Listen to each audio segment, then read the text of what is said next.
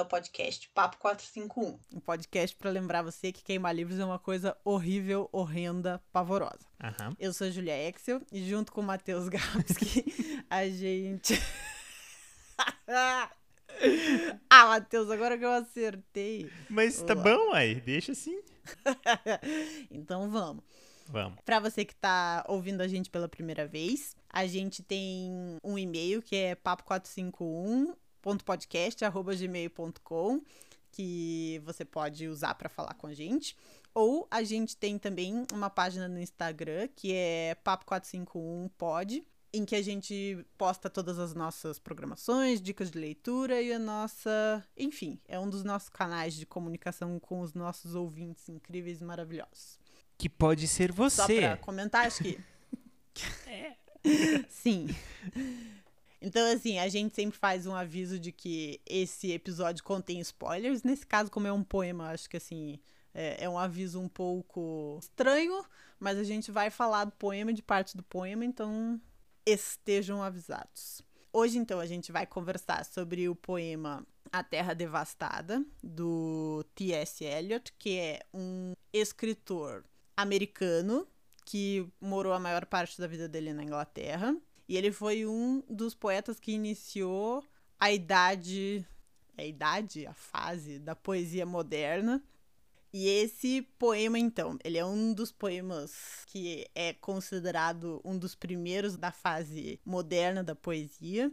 E esse, em especial, é dividido em cinco partes. São elas: O Enterro dos Mortos, Uma Partida de Xadrez, O Sermão do Fogo, Morte na Água e O que Disse o Trovão. Esse é um poema já muito debatido desde que ele foi publicado em 1922.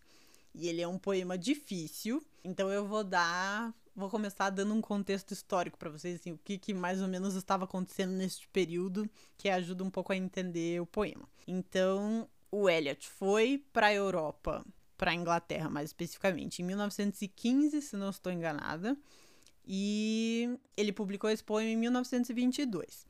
Então, ele foi para lá durante a Primeira Guerra Mundial. Então, ele viveu lá nesse período de guerra e foi, acho que, uma das primeiras guerras da Idade Moderna, assim, que é, envolveu tantos países ao mesmo tempo Uhum.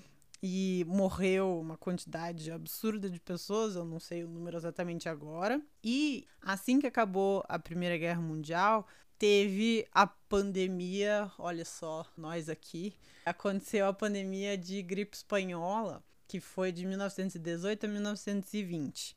E as estimativas que eles fazem é que foram aproximadamente 500 milhões de pessoas que ficaram doentes e morreram de 17 a 50 milhões de pessoas da gripe espanhola. Então, só para a gente ter uma, uma base de comparação, assim, agora, na- durante a pandemia de coronavírus, tem no mundo, eu acho que foram 50 milhões de pessoas que ficaram doentes e a gente está chegando, eu acho, em 900 mil, é, 900 mil mortos. Fica em casa. Então, assim, se já está sendo uma tragédia hoje, que a gente tem mais de 7 bilhões de habitantes, imagina o que que foram 500 É. mil, é, 50 milhões de pessoas mortas em 1920, que tinha muito menos gente no planeta. Então, é um período em que tá morrendo gente à torta e à direita. Então, o poema tem muito sobre isso, sobre morte, sobre um, um continente, né, que foi destruído pela guerra. É. Ele não é um poema muito feliz, assim. Não, não. É, é muito, é realmente é muito importante essa, esse entendimento, né, de que você saiu de uma guerra, foi direto para uma pandemia. Durante os quatro anos ali de Primeira Guerra Mundial, todos os esforços financeiros do, enfim, dos estados eram voltados à guerra, a vencer o inimigo. Então, produção de armamento, tudo mais. É, é natural que depois de uma guerra você tenha já uma depressão econômica para quem perdeu a guerra, não foi exatamente o caso da, da Inglaterra, mas para quem perdeu a guerra é ainda pior, porque você tem todos os embargos econômicos envolvidos e tudo mais. Então eu acho que de contexto mais histórico, eu acho que é isso. Ele foi para a Europa, que era, né, o, o continente velho, que tinha não vou dizer que fosse lá muito estável, porque as fronteiras ainda estavam terminando de se organizar, Uhum. né? É. Mas então ele foi para lá num período em que eclodiu essa guerra gigantesca, né? E ainda por cima teve uma pandemia. Então, esse, essa sensação tanto de a humanidade estar num ponto muito ruim, quanto de não saber para onde que a humanidade vai caminhar a partir dessa Uhum. destruição toda, estão muito presentes em todo o poema. É, eu concordo. É, é uma ideia assim de. Porque a gente veio como. com uma crença. é, não hoje a gente tem, né? Mas historicamente falando, a partir do século XIX, com a Revolução Industrial, com o crescimento do positivismo como um todo, que influenciou tanto as ciências naturais, ciências, é, até como própria ciência jurídica e tudo mais, a gente passou a ter uma, como humanidade, uma crença muito grande na razão, é, como o elemento que nos diferencia dos outros animais, e inclusive o elemento que nos torna capazes de seguir uma evolução quase que linear, como se o nosso processo fosse um processo de evolução que a gente está sempre sendo melhor e que a gente não, não comete, digamos assim, erros do passado ou coisa assim, mas que hoje a gente está no ápice da civilização, digamos assim. E essa era muito a ideia que se tinha na época. Estamos no ápice da civilização. Agora a gente está começando a ter carro, a gente está começando a ter avião. Era uma época que estava tendo esse boom, né, de todo tipo. E aí o ápice dessa civilização cria uma guerra que devasta uma terra, não à toa usei esse termo, e depois surge uma pandemia com o vírus, que é como se quase como se fosse, não que necessariamente seja isso, obviamente, mas tipo, como se fosse a mãe natureza dizendo, olha, toma esse vírusinho aí. Como se dissesse que toda essa evolução que a gente tem ainda a gente ainda pode, a gente ainda é completamente impotente frente a algumas outras coisas que podem acontecer a nós. Então é como se fosse um momento de depressão mesmo, né? De, de descrença, de decadência uhum. na própria crença da humanidade em relação àquilo que ela conquistou até aquele momento.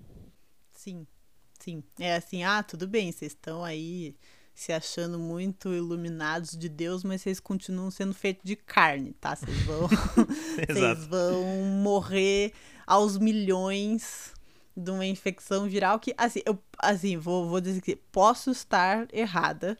Eu tirei essa informação da Wikipédia, mas o vírus da gripe espanhola é o mesmo da gripe que a gente teve mais recentemente, que é o vírus H1N1, da gripe, uhum. né? E, e, eu vi, eu fui. Gente, o que eu me perdi. Sabe aquelas espirais que você vai na internet Aham. e você vai indo e vai pesquisando e vai pesquisando cada vez mais fundo no negócio? Essa fui eu essa semana tentando Você terminou às quatro e meia da manhã pesquisando sobre as propriedades da casca da banana. Tipo isso, exato. Numa corrida de cavalo. E. Sim, sim. Tipo, unha encravada de cavalo sendo tratada. Como resolver? com casca de banana. É. Mas. Onde é que eu tava? Ah, é. A gripe. Então, é, uma das teorias que eu li sobre, assim, por que, que morreu tanta gente dessa gripe é que foi justamente foi no finzinho da guerra em que as pessoas já estavam comendo pior e elas estavam super estressadas, deprimidas, num luto enorme, uhum. né, pelos familiares e amigos que morreram, desapareceram na guerra. Então, essa é uma das teorias. Ou era tipo um vírus incrivelmente violento, ou pegou uma grande parte da população que já estava muito debilitada Uhum. e Pegou um aspecto de então contexto, fez assim, um né? estrago. Uhum, exato. É, faz sentido. E É. fazendo um breve disclaimer, é, Wikipedia tem informações muito boas, tá? Inclusive a equipe de pessoas que faz correção de artigos do Wikipedia normalmente também tem muito estudo, assim, o pessoal, o pessoal muito dedicado.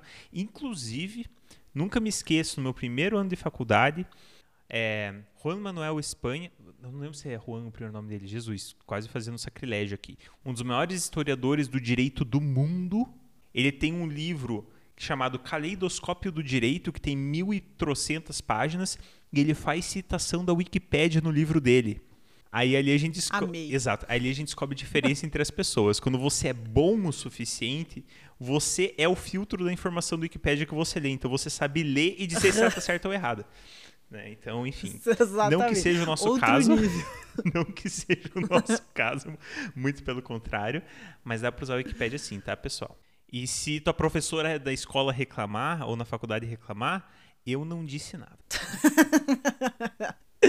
É, eu acho assim, pra coisas dessa, tipo, ai, o vírus é o H1N1, é o H3N2. Ai, na verdade não faz diferença pra este momento. O importante é. que é o vírus da gripe e é isso. Uhum. Enfim, outro disclaimer importante é que, como a gente já comentou, esse é um livro que. Um livro não, né? Uma poesia que foi muito debatida e continua sendo até hoje. Então, como você já. Você já você deve fazer isso meio que para tudo que a gente fala, mas em especial hoje, escutam o que a gente fala, mas sempre com senso crítico, tá bom? Porque é, a gente não quer fazer um desserviço aqui, é, inclusive a todos os estudiosos desse livro e de literatura em geral, né? Nós somos leitores que amam literatura e amam ter contato e falar das nossas impressões. É o que a gente faz aqui. Mas a nossa intenção não é trazer uma carga de autoridade na nossa fala. A gente não tem esse tipo de capacidade de estudo mesmo. E essa poesia em especial, é, nossa, eu fiz uma breve pesquisa, encontrei dissertações de mestrado é, nacionais, inclusive, então imagino que tem lá fora. Pra você ter uma ideia, Ju, eu encontrei uma tese de doutorado que foi publicada em 2011 na UFSC por André Sechinel, em que a hipótese dele é de que não é um bom uso a- aquelas notas que ele faz para você conseguir entender melhor a obra, na verdade, elas não podem ser usadas como referência para entender a obra. É mais ou menos isso, se eu entendi direito. Tio diz que elas mais atrapalham do que Aham. ajudam, digamos assim, porque você toma como verdade aquilo, na verdade, não é bem por aquele caminho. É, isso meio que limita a tua capacidade de interpretação, coisas assim. Então tem muita gente muito especializada falando sobre o, esse, essa história em específico, esse poema em específico. Então, assim, a gente traz uh, um pouquinho daquilo que a gente teve de informação e tudo mais, um pouco da- do nosso caminho, né, e das nossas percepções, mas de resto, é sempre com bastante cuidado. Sim, eu tive sua experiência incrível ler esse poema, porque eu li ele. Ele tem umas 20 páginas, mais ou menos. Eu li ele, eu cheguei no final e a minha conclusão foi de que eu não tinha entendido nada. Mas assim, vários nada, tipo, nem, nem os temas, assim. O Então, nada é tipo, pouco, né? Meu Deus, falei, nada é pouco. Tipo, li, se tivesse em grego eu tinha entendido mais. E aí eu fui ler várias análises que já fizeram desse poema e achei coisas incríveis e fantásticas assim. E daí eu li de novo e aí eu falei tipo, OK. E aí hoje agora antes de, de sentar aqui pra gravar esse podcast, eu peguei e li ele pela terceira vez. E aí, assim, depois de várias pesquisas de tentar entender as referências, isso assim, o poema tem 20 páginas. E aí no final tem cinco páginas só de anotações do autor sobre referências que ele fez, porque esse poema tem trechos em alemão, trechos em francês, trechos em italiano, tem citações de poemas e de livros de outras pessoas e tem citações super discretas assim que, meu Deus, acho que nem se eu tivesse lido aquelas coisas eu teria pescado a, a referência, a citação que ele fez. Então, realmente, eu, eu não tenho a menor pretensão de decifrar e entender este poema na sua totalidade agora, mas eu acho assim, se a gente conseguir ajudar vocês pelo menos um pouquinho a se localizar assim, a hora que vocês forem ler, eu já fico feliz. Porque é uma leitura rápida, na verdade. Então, você tendo esse tipo de informação, que de certa forma é básica, apesar de ser profunda, mas sobre mais ou menos o que está tratando a, a poesia e algumas das principais referências que ele traz, então você já consegue navegar pela poesia compreendendo, ah, aqui ele está falando meio que sobre isso, sobre aquilo, isso é uma alegoria para tal coisa. E aí você consegue aproveitar. O meu processo para ler esse livro foi um pouco diferente, mas não menos árduo. A primeira vez que eu li eu também não entendi nada e para ajudar ou atrapalhar eu li em português e já é uma poesia difícil, então muita coisa se perde na tradução. E são duas as traduções. A primeira tradução é do inglês para o português e a segunda tradução é do que está escrito para minha cabeça. E aí essa é uma- inclusive é mais difícil, né? Então o que eu fiz depois que eu li da primeira vez, eu sentei e coloquei no audiobook em que é, é um homem e uma mulher que intercalavam a leitura.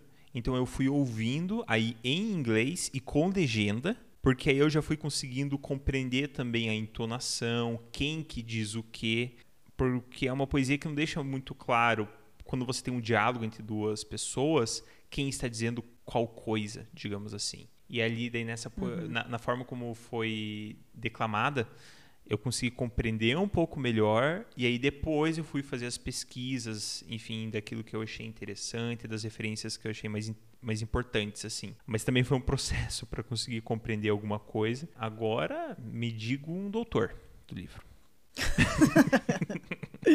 que bom que você Com riu, Ju. Obrigado por rir. Caso alguém tenha ficado em dúvida. É. é.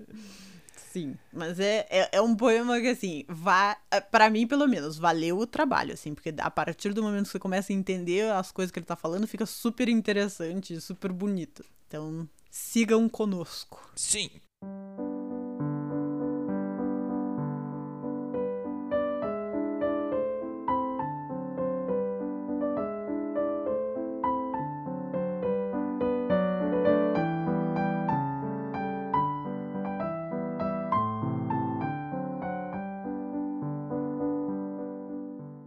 Primeiro ponto que, entrando já na poesia, que eu acho interessante de colocar é que na primeira parte, que é o enterro dos mortos, fala-se muito do impacto da guerra. Tem uma, uma descrição dessa terra que foi devastada. Não necessariamente de forma é, literal, mas também de forma simbólica e tudo mais. Então, ele já começa falando sobre abril, que seria o mês da primavera, mas que essa primavera ela não brotou, ela não germinou como germinaria normalmente por conta dessa terra estar devastada. Então as raízes elas estão agonizando para conseguir se erguer. Aí fala-se de falta de chuva, aí de infertilidade, e essa ideia de infertilidade acaba seguindo todo o texto, toda a poesia. E aí na segunda parte, ele meio que representa essa terra devastada, ou essa infertilidade e todos esses aspectos em diversas cenas curtas de cotidiano em que você tem interlocutores. Então você tem uma cena de amigas no bar, você tem uma cena que tem um jogo de xadrez, você tem uma cena de um casal em casa. E é sobre a cena desse casal em casa que eu queria comentar, porque a mulher está lá, aí o marido chega, o marido começa a fazer carícias e tudo mais e começa a tentar alcançar ela num, num sentido erótico mesmo, sexual e querer alguma coisa com ela, mas da forma como é escrito, tá muito claro que ela não tá nem aí. Ela nem quer e nem não quer que ele faça alguma coisa com ela. Então ela simplesmente parece que está de corpo presente, mas ela por si só não está ali. É como se fosse uma casca dela. E da mesma forma, o, o marido dela ele vai e busca alcançar ela nesse sentido, mas tem até o trecho que, que fala, eu não vou lembrar exatamente como está escrito, mas é no sentido de que ela não é importante para a vaidade dele. Então ele é como se ela fosse só um meio para ele, mas ele também não está ali 100% presente. Então, uhum. a interpretação que eu faço disso é como se realmente você tivesse uma névoa no ambiente que causasse um torpor assim nas pessoas. Elas ficam meio que inebriadas, ficam meio que distantes, dissociadas, em que elas mesmas não estão ali. É como se um eu mais verdadeiro de ambos ou estivesse trancado em outro lugar ou tivesse morrido junto com a guerra e junto com essa terra que foi desolada. É, ele faz. Tem um, uma parte em que ele está descrevendo como se fosse uma procissão de mortos atravessando uma ponte, mas assim, não, não são mortos, são pessoas que estão vivas mas mortas por dentro. Uhum. E tem tanto essa sensação de estar de tá morto por dentro, que é tanto esses, essas milhares de pessoas que ele está vendo na rua, quanto nessa parte dos relacionamentos. Tem uma parte que eu acho que, se não me engano, é na, na parte da partida de xadrez, que começa com um casal um pouco mais aristocrático e a mulher vai tentando falar com ele e ela pergunta no que, que ele está pensando. E do que eu consegui entender, esse o, o marido dessa mulher, ele foi para a guerra e voltou. E ele não consegue falar sobre isso não tá conseguindo mais conversar com a mulher. Tá causando muito sofrimento para os dois lados. A única coisa que ele consegue falar é falar sobre é, a guerra e de um amigo dele que tava lá com os olhos perolados, né? Que tipo, o olho morto. Morto, né? exato, tipo de vidro, aquele olho olhando pro nada assim, tipo, é, é a única coisa que ele fala é sobre essas lembranças que talvez fiquem em flash na cabeça dele e tudo mais. É, eu fiquei com a impressão, quando eu li, de que nada dessas coisas ele falou. Ah, então, ele ser. só. A minha impressão é de que quando ele tá falando da guerra, ele diz que ele sente que ele tá. Eu não lembro exatamente como é que tá a tradução, mas como se ele estivesse numa trincheira. E aí depois ele fala do homem que morreu, né?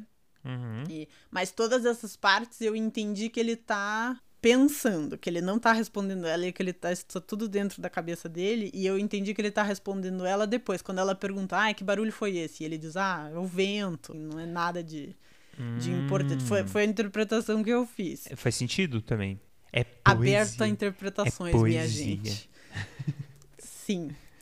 E a parte seguinte daí são, são duas mulheres conversando num pub e uma delas tá falando para outra que ela eu acho que ela tá falando sobre uma outra, na verdade. Uhum. Que ela devia se arrumar melhor, porque o marido dela acabou de voltar da guerra e é, ele vai querer ter encontros amorosos, eróticos, sexuais, e ela tá envelhecida, digamos assim.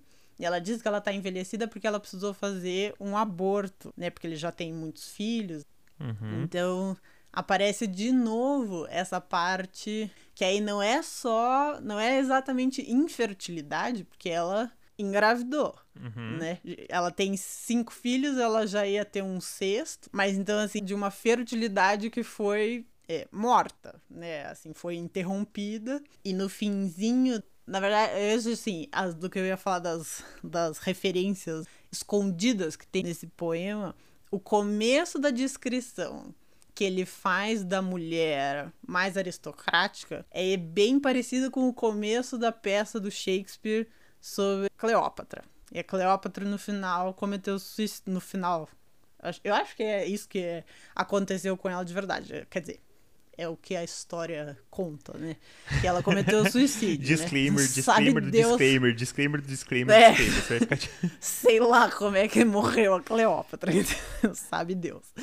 É, e no final dessa parte, em que as duas mulheres estão no, no pub, a hora que elas estão se despedindo, uma delas faz a mesma despedida que a Ofélia faz no, logo antes também de morrer e muito provavelmente ter cometido suicídio também. Uhum. Então, são muitas referências à morte, à interrupção e é um poema cheio dessas coisas e assim a gente tem que ler 3 mil análises para entender do que, que esse homem tá falando, mas é super legal. Ele capta o espírito do momento, né? Essa é a grande questão. Ele, uhum. ele consegue captar o que está sendo vivido efetivamente no corpo social, assim. E coloca isso de uma forma que, por ser poesia, é muito, muito diferenciada mesmo. Que é justamente é o tipo de, esse é o tipo de coisa que a gente não, não perceberia se você não fosse atrás efetivamente da referência. Enquanto que se fosse, sei lá, uma prosa, aí, uma, tipo, narrativa, aí ia ser outra coisa, né? Aí, enfim, ia ter um narrador descrevendo e colocando que uhum. ela falou aquilo porque estava pensando em morrer. Sei lá, entendeu? Eu não li nem a peça da Cleópatra e nem o Hamlet. Não li nenhuma das duas peças. Mas se eu tivesse lido, eu não ia pegar as referências. Tipo, uhum. eu não ia não ia juntar os. Os, os, os pontinhos. Sabe? Não ia dar. Não ia, não ia. Porque ele não tá falando, é, ai, ser ou não ser, eis a questão, uhum. sabe? Tipo, o que ele tá usando é a maneira como ele descreve a mulher sentada numa cadeira. Uhum. E depois a frase que ela usa para dar tchau e boa noite para as amigas. Então, nunca que eu ia pegar essa referência, jamais. Jamais. Talvez a Bárbara Eliodora pegasse. Não, meu Deus, eu não. Mas essa é uma das partes legais, né? É de fazer justamente essa pesquisa depois e ver o que as pessoas já descobriram, o que as pessoas já perceberam. E aí você começa a juntar os pontinhos com muita ajuda dos universitários e aí vai ficando Sim. legal assim, porque tem muito mais coisa do que você achava que teria no início, assim. Sim, sim. E, e as coisas começam a fazer sentido, né? Tipo, uhum. ah, entendi aonde você tava querendo ir, né?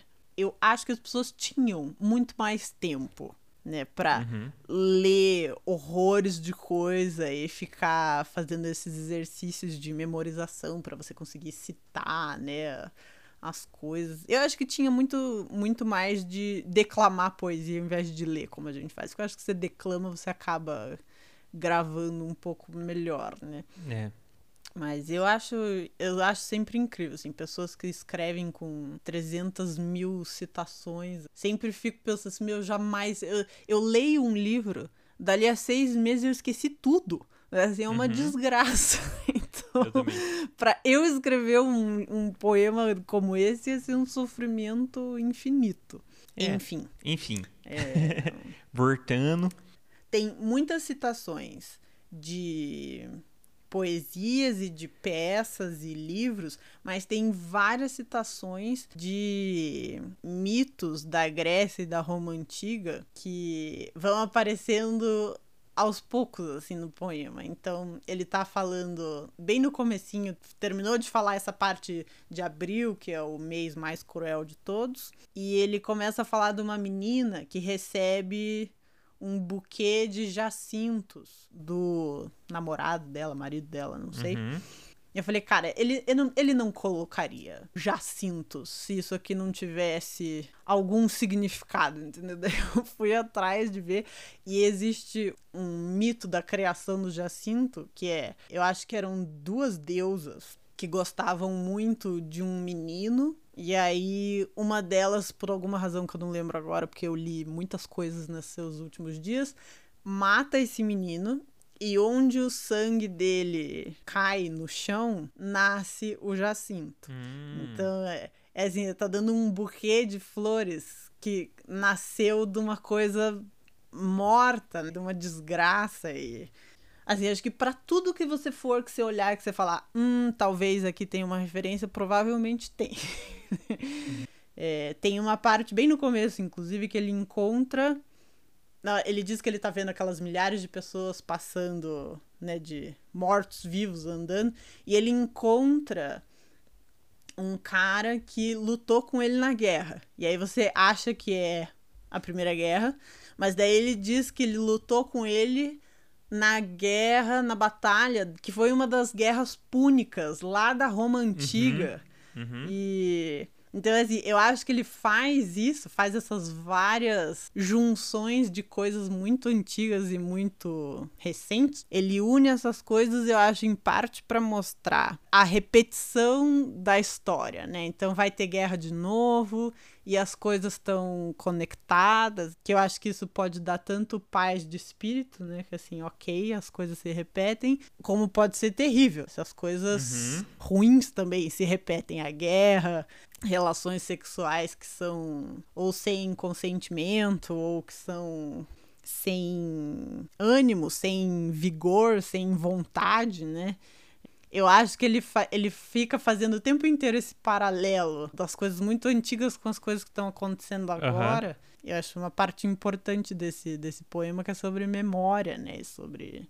Não a repetição, mas. É ao mesmo tempo ele ele valoriza as coisas antigas, então tá lá citando, claro, Shakespeare não é tão antigo assim, mas tá citando Shakespeare, tá citando histórias da mitologia grega, e ele tá mostrando também que era ruim lá atrás. Então eu acho que é vai contra essa coisa da, ai, sabe, ai, quando eu era jovem tudo era melhor, sabe? Eu acho que ele tá dizendo não necessariamente. Ele, ele quer hum. meio que romper, na verdade, justamente com essa ideia de, de evolução né, e de progresso, mas ao mesmo tempo sem cair num, num saudosismo, né? É, é como se uhum. ele tentasse representar, tipo, um aprendizado. Tá, é, vivemos até nesse momento em um ciclo. Então, pô, por exemplo, a gente viveu o Renascimento, que teve toda essa questão justamente do Renascimento dos elementos gregos e romanos, né? Depois, enfim, da, do feudalismo e da Idade Média. Então,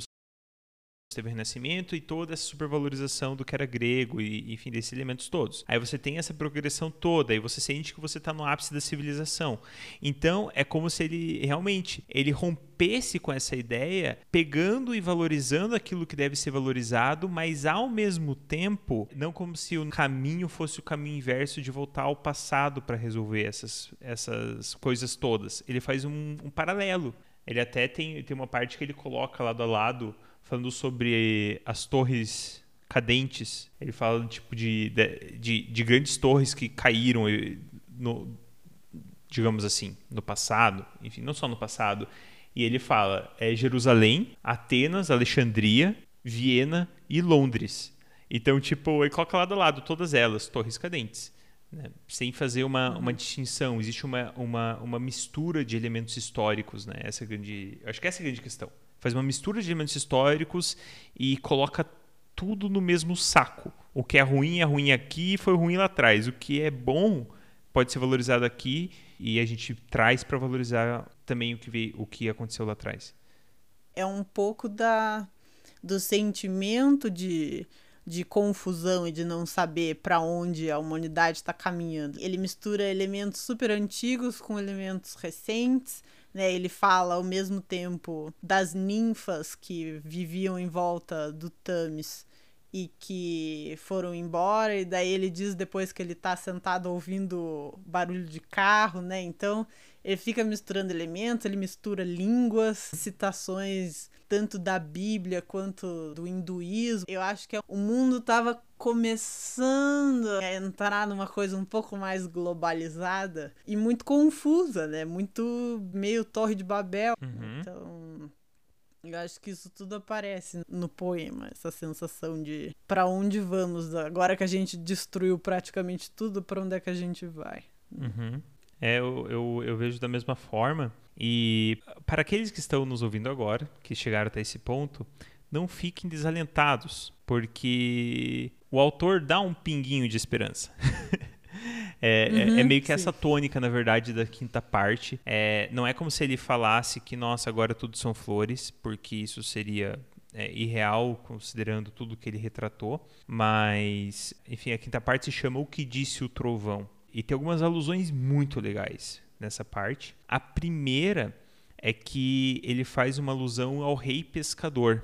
E o rei pescador é uma figura bem interessante das, enfim, do ciclo arturiano, né, do rei Arthur, enfim, de toda a história do cálice sagrado, que ele teria sido o último rei da linhagem de Arthur que fez, que protegeu, enfim, o, o, cálice. E o problema desse rei pescador, a questão dele é que ele teria lesões ou na perna ou na virilha que eram lesões que nunca se curavam e que meio que impediam que ele ficasse de pé e sentado. Então ele ficava meio que arqueado assim, e tudo que ele fazia era ficar no barco dele pescando ali no, no lago que tinha em volta do, do castelo dele.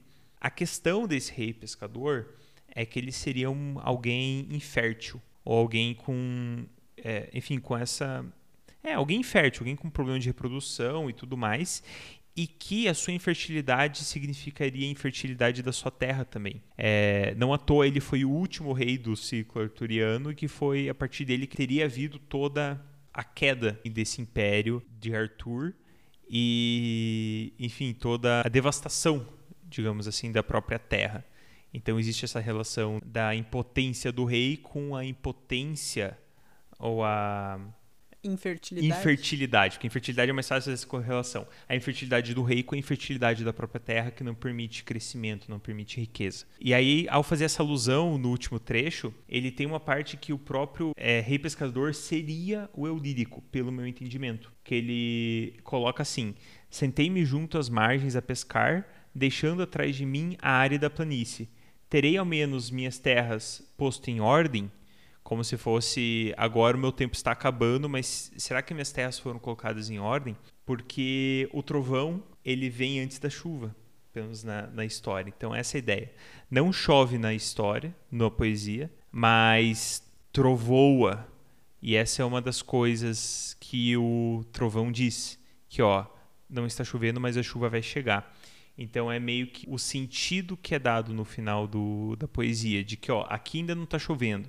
e realmente não começa a chover no fim da poesia, mas que depois do fim da poesia, do fim de, de, do tempo dessa história, o tempo que vem adiante, é um tempo em que vai voltar a chover e a chuva traz novamente a fertilidade da terra. É... Eu entendi que mais pro finzinho a chuva já começou a vir.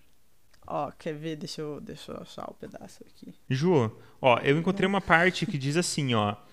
O Ganga em agonia submergiu, e as flácidas folhas esperam pela chuva, enquanto nuvens negras acima do Rimavan, muito além, se acumulam. É, não é essa parte que eu queria. Depois, depois disso, eu não encontrei nada que falasse de chuva. Tem aquela parte que fala do amigo, amigo, sangue em meu coração se agita, a tremenda ousadia de um momento de entrega, que um século de prudência jamais revogará. Quando ele fala, tipo, aquela abertura pro amigo dele, assim, que é, que é legal. Sim. Peraí, eu vou achar. Tá bom. Peraí.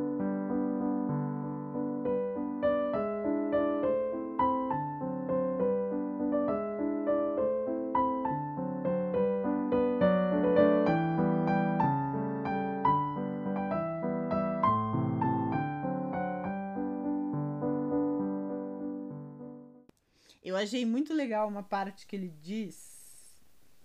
Achei, Matheus. É, é a mesma parte, inclusive. É a parte que ele diz aqui. Nesse buraco decadente, em meio aos montes, sob a, luz te... sob a tênue luz da lua, a grama canta sobre as covas reviradas. Na capela, eis a capela vazia casa apenas do vento. Não tem janelas e a porta balança. Ossos cegos não. Nossa, em português é muito estranho. Ossos cegos não ferem ninguém. Apenas um galo ficava na cumeeira. Cocoricó, cocoricó. Num relâmpago só. Então, úmida rajada trazendo chuva. Então, eu entendi que aqui já meio que começou a chover, entendeu? Hum, no lampejo de um relâmpago e uma rajada úmida. Vem depois trazendo a chuva. É, foi isso que eu entendi. Que aqui já tinha. Eu achei bem legal, inclusive, que tipo, é um galo. E é um galo que tá cantando, e o galo canta de manhã para trazer o dia, né? Então uhum. é um uhum. galo que tá cantando logo antes de vir a chuva que vai trazer o próximo dia para uma renovação. Uhum. Foi isso que eu entendi. Faz sentido. Eu ainda, eu ainda não tenho certeza, tipo, absoluta, mas o que nós temos de certeza absoluta com um texto desse nas mãos? Se. Porque eu falo, vem depois trazendo a chuva, de certa forma também dá para interpretar que ele vem depois, depois inclusive disso, trazendo a chuva. Então ele está trazendo a chuva, mas não quer dizer que ela já chegou vem trazendo ao pode ser, uhum. vem trazendo ao horizonte, vem trazendo por detrás das montanhas. E, uhum. enfim, uma rajada Sim. úmida pode ter vindo junto com o vento, mas de repente não chegou a chuva como um todo. Mas uhum. realmente tá Sim. ali, é, é, a gente não vê a chuvarada como um todo, a gente não vê tipo, nossa, que a, a tempestade acontecendo. Começa mesmo que comece a uhum. chover aqui, ainda é os primeiros pingos assim. Sim. A última referência que eu acho muito legal, assim, acho muito bonita, para mim me toca bastante, é que ele fala, né, que o trovão, né, o que disse o trovão é o nome dessa parte, né, e o trovão ele traz essa chuva e ao mesmo tempo ele traz três palavras, é como se o trovão falasse três palavras em hindu. A primeira palavra é datá, com dois t's, cujo significado seria dar.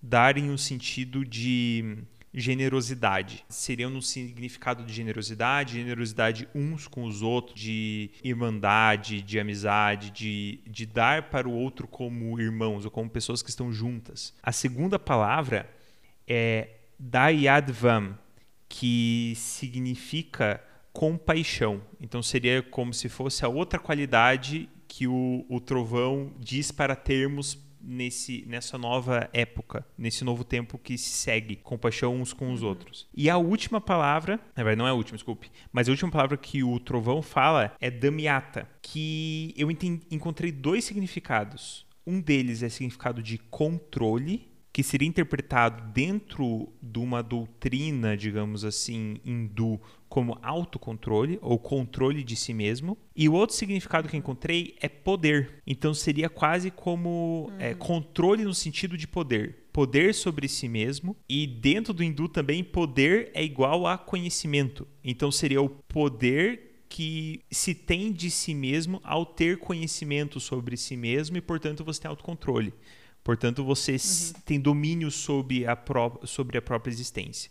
Então, seria, digamos, Sim. as três chaves que o trovão diz para nós para a gente poder ter uma nova caminhada posterior à Terra Desolada. E, por fim, ele termina a poesia justamente falando Data, Dayadvan, Damiata, Shanti, Shanti, Shanti.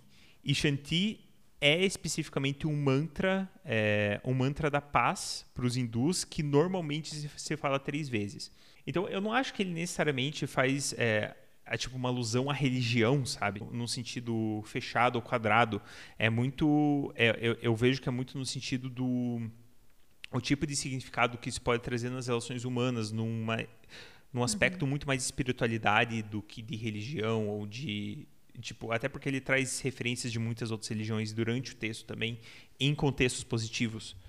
Sim, sim. Eu achei muito interessante que ele diz é uma paz que está acima do nosso entendimento. Assim, é uma paz meio intangível, assim. Então é uma coisa assim, será que a gente seria capaz de entender essa paz se a gente encontrasse ou chegasse nela, né? Ou, talvez o que ele queira dizer que assim, é uma paz ou que a gente ainda não conhece, né? uhum. Ou que é uma paz que não sei, que, talvez que, que não passe pelo racional. É uma paz espiritual, é uma paz mais emocional, né? Então, ai, tantas é, interpretações é, possíveis. Eu eu tendo a ver mais no segundo sentido que você falou é a forma como eu interpreto. E, e aí eu falo muito mais em um lugar pessoal meu, assim. Tipo, não só como interpretação do livro, mas porque se trata de um. Assim, primeiro porque ele está fazendo um rompimento com a razão. Não um rompimento no sentido de é, razão não me interessa você, mas no sentido de não vou te endeusar como sendo a única forma de ler o mundo ou de viver o mundo, justamente porque o império da razão do século XIX trouxe a gente essa falsa noção de civilidade que nos trouxe a nossa desolação. Então, assim, uhum. é, é como se apresentasse para as pessoas realmente um tipo de paz que, ó, ela não está. Você não vai compreender ela com a razão, mas não quer dizer que você não possa compreendê-la, ou você não possa vivenciá-la. Eu acho que é muito mais nesse sentido, assim. E aí vem justamente a questão, tipo, se tratando de um mantra como esse, assim, é, a ideia não é que você pegue e possa colocar numa fórmula matemática e dizer, nossa, olha, ele diz exatamente isso e por isso que é bom ou ruim. Não, é normalmente você vai ter uma experiência um pouco mais espiritual, em que você vai mantralizar aquilo e você vai ter algumas sensações corpóreas, você vai se sentir bem, você vai se sentir em harmonia com as pessoas ao seu redor e tudo mais, e isso traria um pouquinho dessa paz que realmente não poderia ser compreendida dessa forma, pela cabeça. Uhum. Sim. É isso. acho que era isso que eu acho mais legal de comentar. É de minha parte também, Fro. É... Olha, a primeira vez que te chamo de Fro no podcast. Então, é isso, eu chamo de Fro, tá? Eu acho que por esse podcast vocês têm elementos suficientes para ler e para conseguir compreender um pouco o que está acontecendo e talvez até gostar. Eu gostei. Eu fiquei muito, muito surpresa, assim, porque eu sou. Eu amo aquela forma. Eu acho que é, que é o soneto, né? Que tem quatro versos, quatro versos, e daí três, três e três. Três, uhum. É, né?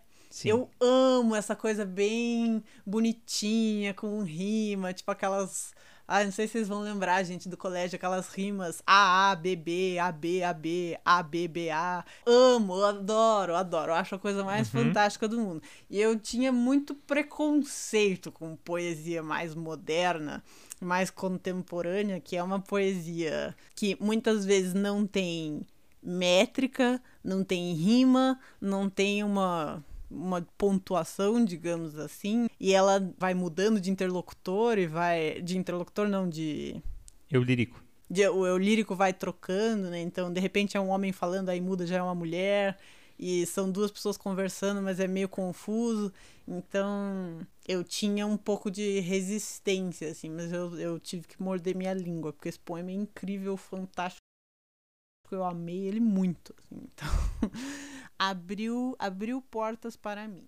Legal, fico feliz de saber disso. Eu também nunca tinha lido algo assim em termos de poesia. Para mim era eu sempre tive não é exatamente uma resistência, mas nunca me foi muito apresentado, sabe? Olha, toma esse poema moderno de 30 páginas para você ler. Enfim, eu a poesia para mim eu sempre sempre foi uma coisa muito joguinho de palavra e sabe? É uma coisa que acaba sendo mais próxima, até porque quando a gente está crescendo, a gente é o que a gente lê, né? De poesia na escola mesmo acaba sendo isso, principalmente. Uhum. Não só, mas principalmente. Então, foi uma surpresa muito agradável, assim, porque. Até porque, assim, eu e a Ju, a gente não tinha lido, né?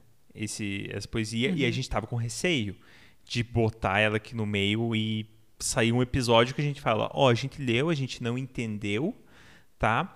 É, a gente foi buscar referência, ninguém consegue entender nada, dizer o que é o que. Então, assim, a gente não recomenda, e aí o episódio tem 20 minutos e termina num tom negativo, assim. Era um receio. Enfim, queridos, eu acho que é.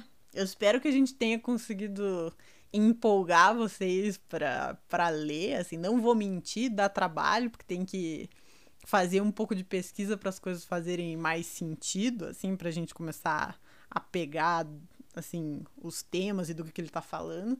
Uhum. Mas é muito legal e, assim, esse, esse autor, o, o Eliot, ganhou Nobel de Literatura, então, assim, eu acho que é, é, é um esforço que, que vale, assim, vale de verdade. É muito é muito interessante e é muito recompensadora, assim, você lê o negócio que você não entendeu nada, mas assim, nada vezes nada, e aí você ir fazendo pesquisa, você tipo, ai meu Deus, nossa, é muito feliz, gente. O momento em que eu li pela última vez foi tipo, nossa, acho que agora eu entendi, foi um momento de muita felicidade, assim. Uhum. Então, é, recomendo para todos.